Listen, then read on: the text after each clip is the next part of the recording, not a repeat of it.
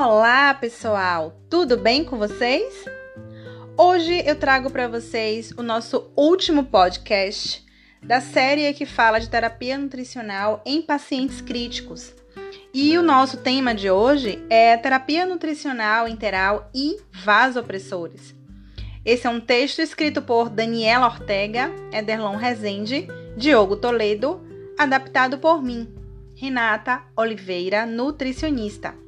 Falar de vasopressores associando a terapia nutricional é um tema de grande valia, pois se refere a uma situação comum na rotina das unidades de terapia intensiva. Trata-se ainda de um tema que a gente não pode deixar de lado porque interfere na liberação, na oferta, na vazão, no tipo de dieta que vai ser é, escolhido para o paciente que está em uso de vasopressores receber. Vai depender ainda da concentração, da dosagem desses vasopressores, para que então esse paciente possa voltar a se alimentar pela via interal. Podendo, obviamente, estando o trato gastrointestinal viável, esta vai ser a via preferencial para uso, e isso a gente já sabe que é unanimidade e não é coisa nova. E pacientes em estado grave requerem um vasto número de intervenções terapêuticas que objetivam o resgate do equilíbrio entre oferta e consumo de oxigênio, com consequente melhora do desfecho global. Sabe-se atualmente que a terapia nutricional interal precoce após estabilidade hemodinâmica tem impacto positivo nesse contexto, com redução de complicações infecciosas e diminuição do tempo de permanência na UTI. No entanto, a gente não pode esquecer que, no contexto do doente em estado crítico, existem muitas controvérsias tangenciando a prescrição de terapia nutricional interal, principalmente quando há necessidade concomitante de suporte vasopressor, pelo risco de complicações como intolerância à dieta e isquemia intestinal não oclusiva. É importante destacar que o uso de vasopressor por si ou per si não inviabiliza a nutrição interal. Talvez a concentração, a dosagem, a vazão, isso sim possa interferir. Atualmente existe consenso entre as principais diretrizes quanto a manter jejum durante o período de reanimação hemodinâmica, que é a fase em que é oferecido aporte de glicose em solução intravenosa com o objetivo de suprir demanda metabólica básica, e também naqueles pacientes com altas doses de vasopressor. No entanto, se a estabilização for alcançada, mesmo com o uso de suporte vasopressor não ascendente, a terapia nutricional pode ser instituída.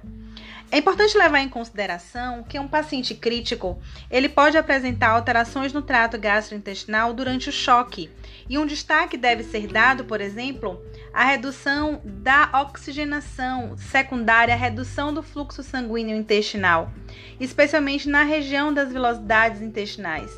Seria esse um dos fatores que mais justificaria a necessidade de atenção com a liberação de dieta para pacientes que estejam em uso de vasopressor.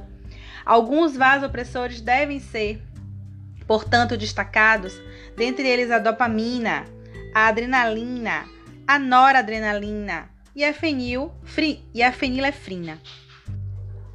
E então, falando desses vasopressores, a gente não pode perder de vista os efeitos que eles, assim como também os inotrópicos, podem causar na perfusão e motilidade do trato gastrointestinal. O tratamento universal da hipotensão associada aos estados de choque, seja qual for a etiologia, baseia-se na restauração da pressão arterial para valores mais adequados. Sendo assim, os agentes vasopressores são ferramentas importantes para esse fim e não podem deixar de ser usadas. Considerando-se que o fluxo sanguíneo esplânico é altamente dependente do débito cardíaco, mudanças hemodinâmicas e também na distribuição do fluxo nesta área significam, na grande maioria das vezes, alteração na perfusão do trato gastrointestinal. Assim, então, né, a vasoconstricção secundária ao uso de vasopressores pode potencializar mudanças na perfusão esplânica, levando a alterações estruturais como atrofia, aumento da permeabilidade do epitélio intestinal e maior produção local de citocinas pró-inflamatórias. O intestino delgado, a gente já sabe desde cedo que ele recebe maior parte do fluxo sanguíneo e do aporte de oxigênio destinado ao trato gastrointestinal, por ser uma região altamente vascularizada e por conter microvelocidades. É, então, a região responsável pela absorção de nutrientes. Logo, o uso de vasopressor pode influir na distribuição do fluxo sanguíneo regional e na perfusão do trato gastrointestinal, acarretando disfunção e, consequentemente, quebra de barreira, permitindo translocação bacteriana e perpetuando o ciclo de disfunção de vários órgãos e sistemas, muito frequente nos pacientes em estado crítico. Então, é importante destacar a, a interferência que exercem a dopamina, a adrenalina, a noradrenalina, a fenilefrina, a vasopressina, como sendo alguns dos principais.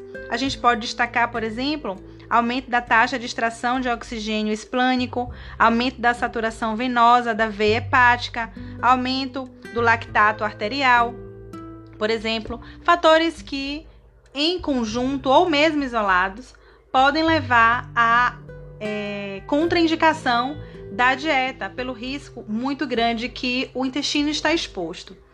É, um destaque eu posso dar aqui a cada um, por exemplo, a cada um desses vasopressores. Dobutamina, ele pode causar como efeito principal aumento do fluxo sanguíneo para a mucosa. A dopamina redistribui esse fluxo para a serosa, aumenta a oferta de oxigênio. A noradrenalina aumenta o fluxo esplânico, não reduz o fluxo para a mucosa. A adrenalina diminui o fluxo esplânico, vasopressina causa vasoconstricção intestinal. A gente sabe ainda que não é possível a absorção eficiente como a redução de fluxo sanguíneo na região intestinal.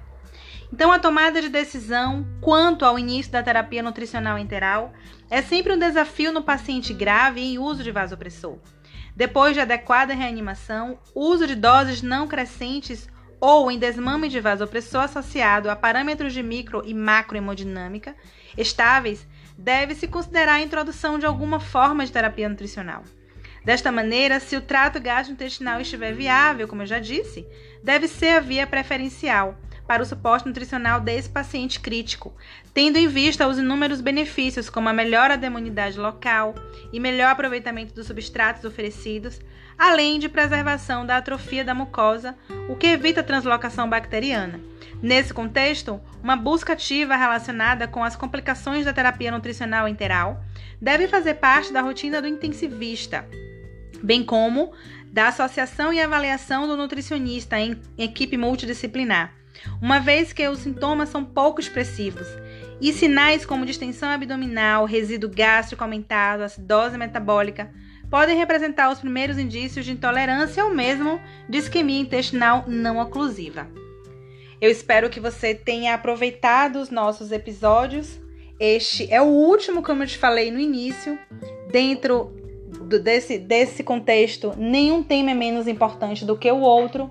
Aproveite, atualize-se e esteja sempre em dia com o que a gente tem de recomendações para trabalhar com esses pacientes críticos que exigem, exigem tanto o cuidado da equipe multidisciplinar de terapia nutricional, com uma importância muito grande de nós, nutricionistas.